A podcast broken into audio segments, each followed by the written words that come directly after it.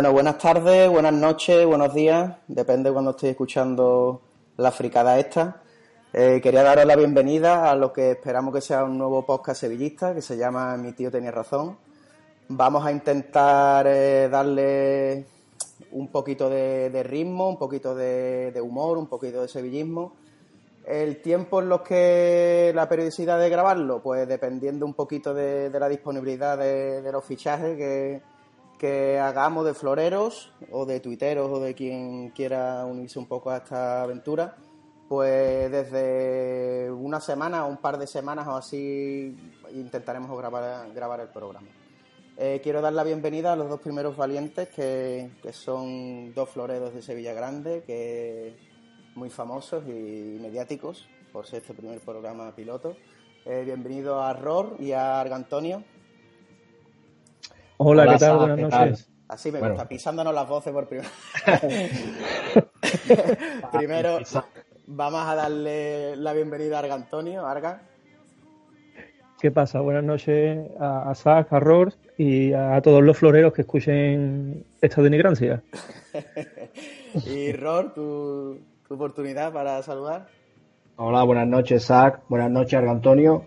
Y mira, ya que he puesto a ser denigrante, yo quiero empezar con un saludo denigrante, ¿vale? Por supuesto. Así que mando un saludo y un cordial saludo a Matajares, Así a Diego, el Mini Amap y al Pelanas. Y por supuesto, Win de Libertad. Siempre, win de libertad. Eh, bien, empezamos fuerte, así me gusta. Un majestuoso saludo también para Matajares. Y bueno, para, para el señor figurilla de mesa de Miribe también, también un abrazo. Eh, bueno, y para pues Wizard, hablando- por supuesto, Hombre, al Wizard también. Y felicidades a él y a Bort por, por su Madrid, por esa pedazo de doceava. Y- A la Madrid. A la Madrid. Eh, bueno, vamos a entrar un poquito en sevillismo y bueno, pues vamos a terminar la temporada y tal, pues quería, quería entrar a valorar un poquito así por encima cómo, cómo os ha parecido un poco la temporada. Esto al final ha sido un poquito movido, tema Monchi, tema San Paoli. Y bueno, yo si queréis empiezo y me tiro directamente a la palestra y doy también un poco mi opinión. Mi opinión ha sido que, que es, es que nos ha dado la puntilla, como quien dice en el arco torero, taurino. Y, y desde ahí nos vinimos para abajo y ya cada uno empezó a pensar lo suyo. Monchi en Roma o en sus historias, eh, San Paoli en su selección que creo que no se quitó desde el principio y creo que nos dio eso una estocada que no nos hemos podido levantar y que le ha afectado a todo el mundo, igual a los jugadores. Y todo lo yo creo que lo que estamos viviendo ahora ha venido también desde esa eliminación y desde entonces tiene la cabeza ya en otro lado. Narri, bueno, siempre es un tío un poco díscolo, pero también me parece que, desde entonces pues se quitó un poco del equipo y como eso se nos cayó un poco el equipo, un poquito remontado al final ya por vergüenza torera, pero pero creo que, que Leicester fue la puntilla total. Eh, Arga Antonio, ¿quieres dar tu opinión sobre más o menos la temporada? ¿Cómo, cómo ha sido para ti? eh, sí, claro, yo no voy a meterme en nombres propios, porque como sabéis, en, de fútbol entiendo bastante poco.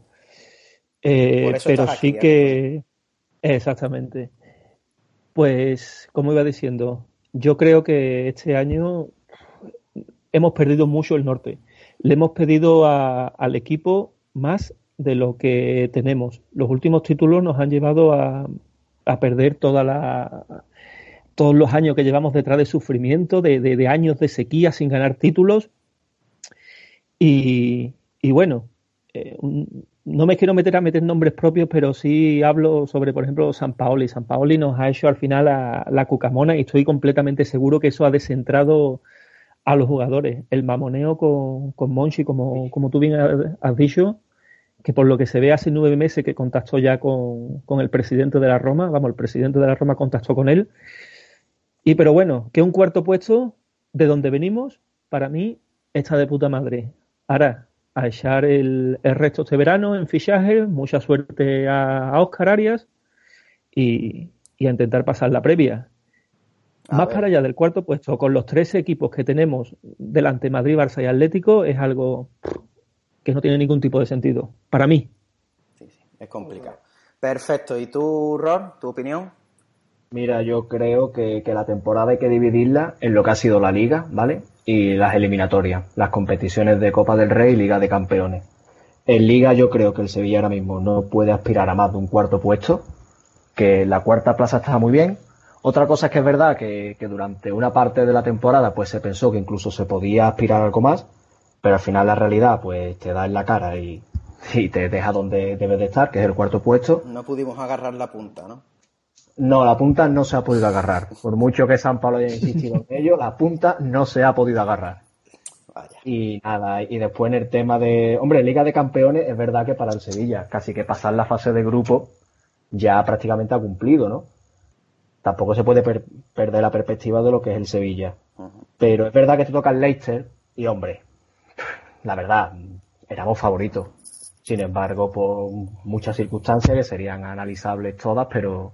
Sobre al todo final- por la ida también, ¿verdad? Que como diría que por un penalti parece que, que te va a la venta. Jode, jodió y mucho, jodió y mucho. sí, sí. Sí, sí, sí. Y nada, y también, bueno, la Copa del Rey, también que, bueno, para mí la Copa del Rey se tira, la realidad. Lo que pasa es que también es entendible. O sea, tú toca una eliminatoria con el Real Madrid, estando todavía luchando en Liga y en Liga de Campeones, ¿qué haces? Sales con todo el equipo. Ya ahí sé, son decisiones del entrenador. O sea, pero bueno. En Pues fin, yo sí dividiría lo que es la Liga, que para mí es muy bien, porque al final es la posición en la que tienes que estar y un poquito de sesión en las eliminatorias. Ese es mi balance de, de la temporada. Perfecto, si es que qué bien elijo los primeros invitados, qué, qué- qué maravilla. Eh, y hablando sobre el mercado de fichajes, que es la parte, tú sabes, que es la import- lo importante del fútbol, lo que, lo que ocurre entre rumorología y rumorología es todo basura, y lo importante viene ahora. Eh, ¿Cómo lo veis? ¿Qué os ha parecido la foto esta de Strangi de- del otro día tomando el heladito? No sé, ¿cómo veis a Navas si se va a comer un kebab o no? Al final se va a hartar serranito aquí. No, no, na- Navas, na- Navas es harta de serranito. Totalmente de acuerdo con, la, la dieta aquella que le pusieron de Donu, ¿no? En su día, aquel, Sí, sí, aquel va- era va. nutricionista. Sí, sí, la dieta de volumen. Sí, sí. Eso, eh, Navas termina comiendo serranito seguro. Otra cosa es que a lo mejor el Sevilla, por lo que se estaba hablando hoy, ¿no? Que como, bueno, como prácticamente da por sentado que Navas va a estar en la oferta, se habla de que la oferta está siendo muy a la baja. Mm. Claro. Y hay- hombre, Navas también está en su derecho de decir, oye, escúchame, que yo vengo gratis, que vuelva a mi casa, que es mi deseo, pero que yo soy Jesús Navas. Claro, tampoco Vengo se de puede jugar con, con sentimientos, claro. Claro, ¿no? Y que tiene un caché. Y que una cosa es que él diga, oye, que yo me quiero volver y demás. Y otra cosa es que, no sé, me ofrezcan el sueldo de... Estamos hablando de un campeón del mundo. Sí, sí, sí. Claro. Y que viene del City.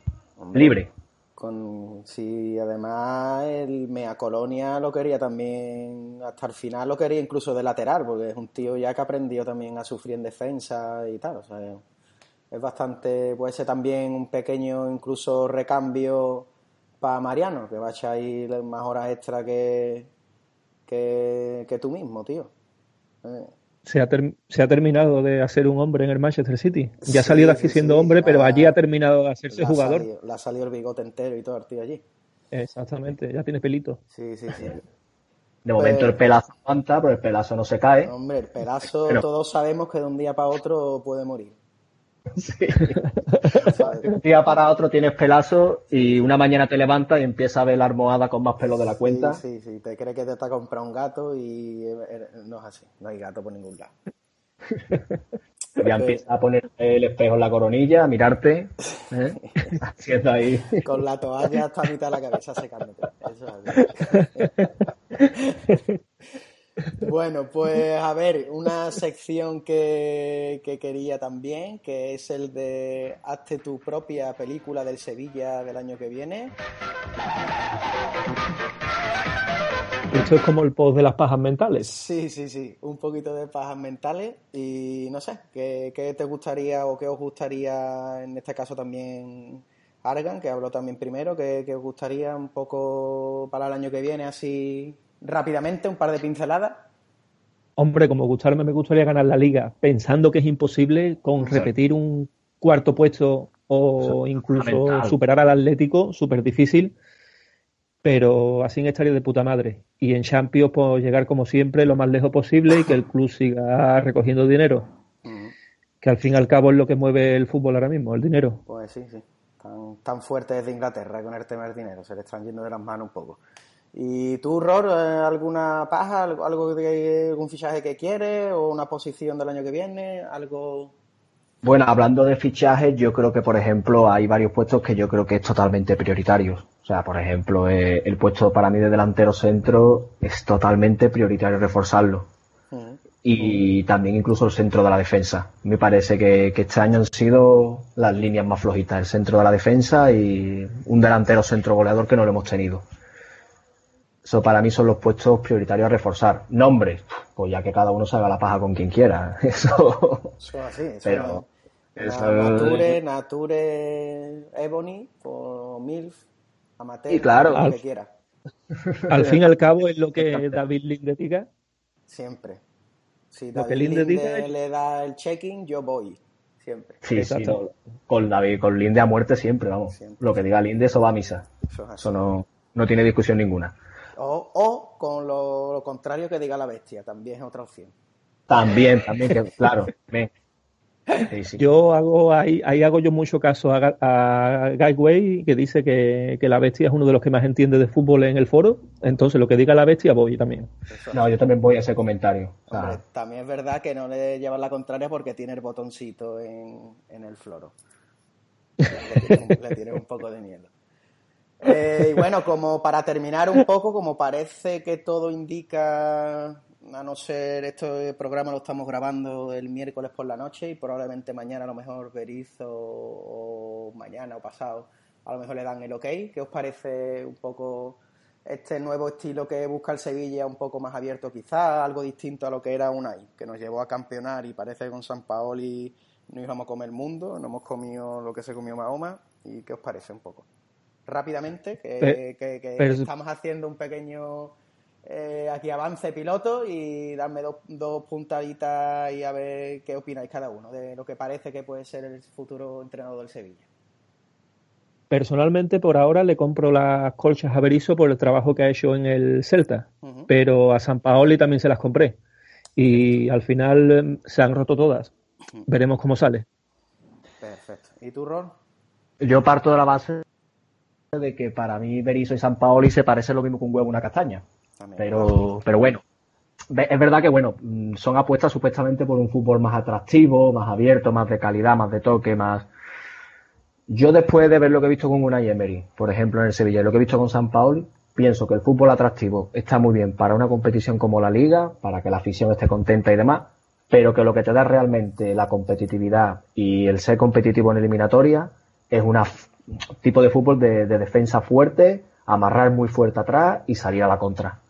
Defensa muy fuerte y calidad arriba. Estoy contigo. Yo también mi opinión personal es que Barcelona y España hay dos en un momento en la vida. sí, porque además, claro, pero tú, por ejemplo, el Barcelona de Guardiola, pues, pues, claro, esos son equipos que hay una vez en la, en la historia, no lo, no lo habrá más. Y estamos hablando de un equipo que fíjate lo que tenía arriba, ¿no? Sí, sí, Y eso no va a tener nunca el Sevilla. Claro, un fútbol abierto, sí, pero con, Messi, con, con, Villa, con Eto'o arriba, ¿no? Mm. Con Ibrahimovic en su día, que eso no lo va a tener nunca el Sevilla. bueno, señores, os perdona que os corte porque vamos a despedirnos. Pues, eh, tenía pensado hacer un cuartito de hora.